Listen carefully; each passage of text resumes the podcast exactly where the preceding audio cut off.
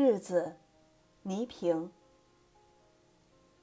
袁伟民和中国姑娘。他们都说，她具有大将风度。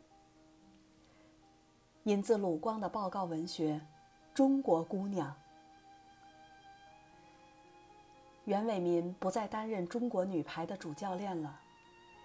消息一经传出，在我心里的那只具有生命之光的红烛就泯灭了。何人、何时才会重新点燃？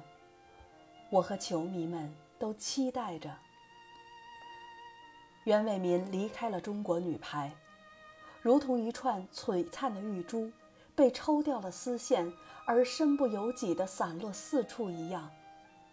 我为袁指导与中国女排珠联璧合的排球生涯结束而痛惜。这是一支世界上最好的排球队，这是一群世界上最可爱、最可敬的人。我一生有幸，能在中国女排1984年即将远征洛杉矶奥运会的前夕，在他们对外完全封闭的日子里，在中国女排的训练基地郴州，和他们朝夕相处了35天。这是我生命中重新认识自我、修正自我、改变世界观的一段时光。就在那里。我认识了袁伟民，认识了郎平、张荣芳、杨希兰、周晓兰、杨希，认识了全国人民都熟悉的女排姑娘。当时的郴州基地，真是一个与外界完全隔绝的地方，除了排球队的工作人员外，其他任何人一律不准进。食堂、宿舍。训练场都被一扇高高的铁门关进了院子里。我们几位演员是为了拍摄鲁光同志的报告文学《中国姑娘》，而特殊被批准去那里体验生活的。中学时代，我曾因个子高而被学校排球队选中。我对排球一直有着浓厚的兴趣。这次。能捡到一个别人扔下的角色，而且是扮演一名女排队长，对我来说，简直就是还愿。我们剧组一行悄悄地住进了女排姑娘们的楼下。白天，悄悄地看她们训练，悄悄地给她们捡球；晚上，悄悄地旁听她们的对会，连同在一个食堂吃饭。我们都悄悄地坐在一个角落，生怕因为我们的到来，给他们添一点麻烦，影响他们进军洛杉矶。那时的中国女排已经是两届的奥运冠军了，并且蝉联了世界杯赛的冠军，正是全国人民期盼着他们能三连冠的关键时刻。当时世界上排坛局势非常严峻，美国队势力一直不减，而苏联和古巴队又正处于交替上升阶段。我们的队员年龄偏大，主力队员大部分都有不同程度的伤痛，新替补队员的球技和竞技心理都相对薄弱，女排姑娘们的压力是非常大的。袁伟民更是紧锁双眉，表情冷峻，寡言少语。我们几位演员的到来，给这单调紧张的基地带来了一丝与训练场不同的情趣。他们开始注意我们了。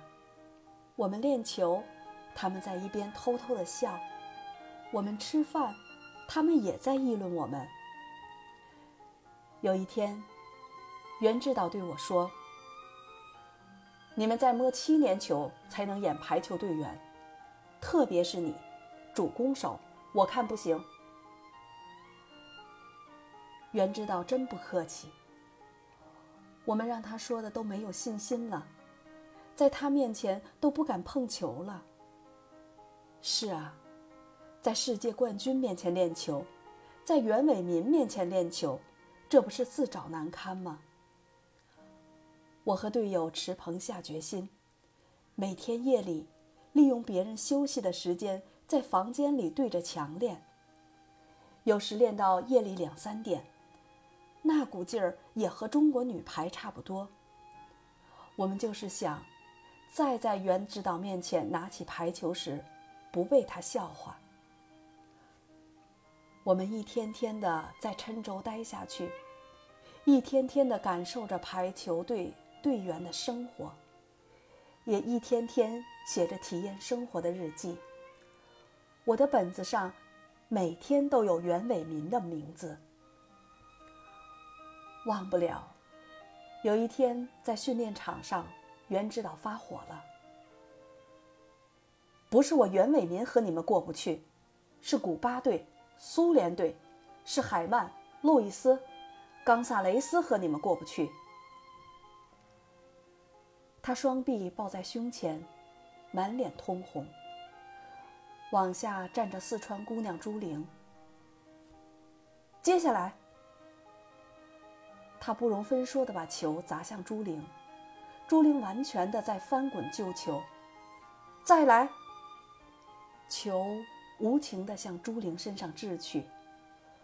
负三十，朱玲没有接住球。负三十一。负三十二，负三十三，负三十四。袁伟民根本不顾东倒西爬的朱玲是否能接住球，一个劲儿的将球往朱玲身上砸。朱玲竭尽全力在救球，看上去她一点劲儿也没有了。她大口大口的喘着气，身上汗如雨柱。接五十个好球，天哪！通往冠军的路是这样的具体，这样的残酷。我屏住呼吸，站在一个角落，暗暗替这个四川姑娘加油。一直到晚上吃饭的时间，朱玲还是没有完成任务。厨房的大师傅来了，队医也站在场外。谁也不敢上前求情。朱玲完全不知东南西北了，脸上的汗水、泪水混在一起，流进了我们每个在场人的心里。好球！袁指导喊着，朱玲开始接球了，她的体力负荷极限过去了。负十五，负十四，负十三，负十二。袁指导大汗淋漓的抛球，球似乎也可怜小朱玲了，每个都准确无误的掉在朱玲的手上。正一个。训练结束了，朱玲躺在地上，一动不动。人们陆续的离开了训练场，场上安静了，空气凝固了。不知过了多久，袁指导走进了朱玲。干嘛？光打雷不下雨？朱玲哭得更凶了。袁指导扶起了她。没练够，再来五十。朱玲泪水凄凄的不理他。袁指导回头指指我，看看，倪萍在那儿偷看呢。他要把你哭鼻子的事写进电视剧里，不就糟了？走，我请你吃水果。袁指导像父亲一样把朱玲逗乐了，全然没有了训练场上的那副疯狂和冷酷。这一幕，我永生难忘。事后，我问袁指导：“干嘛要那么凶？”他说：“每个人都有他的极限。”能超越自身极限的人，就能往前进一步。如今世界排球大国在技术上都差不多，要竞争的就是耐力。我们不这样训练，就没有出路。那你不心疼你的队员？他半天没回答我的问话，我又追问：是不是教练都这样？没办法，否则就离开这里，不当教练。像你们演员多轻松，没有拿世界冠军的任务。袁指导的话，永远掷地有声。是啊，和女排拼搏相比，我们都活得太轻松了。在他们面前，我们都觉得轻松是一种犯罪。于是，我们也给自己加了劲儿。每天在球场上练到夜里十一二点。胳膊、腿、身上全摔肿了，我们依然觉得无法在未来的影片中表现这些中国姑娘，我们之间的距离太大了。许多晚上，我们都在原治岛休息了之后，被姑娘们偷偷的叫上楼。她们也是风华正茂的时候，她们也是爱美的姑娘。我们和她们一块闲聊。讲笑话，帮他们梳辫子、化妆、试衣服。在他们眼里，我们是另一个世界，一个让他们觉得有意思的职业。确实，他们的生活太单调了，除了训练就是学习技术、开队会。好几次，我们帮他们把情书寄出去。再把外面的信带进来，我们成了姑娘们的好朋友。我们彼此讲着自己的秘密，畅谈着未来找个什么样的男人。有一次，我说：“你们应该找袁指导这样的男人，既是你们的同行，又是你们的教练，多好。”张荣芳、杨希、周小兰他们几个姑娘。全都脸红了。张荣芳第一个反对：“什么呀？才不找他这种人啦，凶巴巴的，每天吓死人。”姑娘们你一句我一句，好像都反对我说的话。可看他们的表情，又分明告诉我，他们其实和我一样的观点，不过是言不由衷罢了。袁指导成了姑娘们最热衷的话题，好多次他们在议论他。郎平说：“袁指导总是下半夜才睡，每天写材料，早晨又第一个醒。”姑娘们逗他：“你怎么知道呀？”郎平不好意思的笑了：“什么呀？”杨希又说：“袁指导最近饭吃的很少。”姑娘们又说了：“你怎么知道呀？”杨希也不好意思了。每个女排姑娘都很在意袁指导，那种圣洁的感情太感染人了。我们好几次说起袁指导的爱人，说起他们的儿子，话语中无不显示出对他们的羡慕。我越发觉得女排的姑娘们那么单纯，那么可爱。为了奥运会，国家从上海选派了最好的一级厨师为中国女排安排伙食。顿顿饭菜都是经过严格的科学搭配的，从大菜到小吃，从水果到牛奶，样样齐全。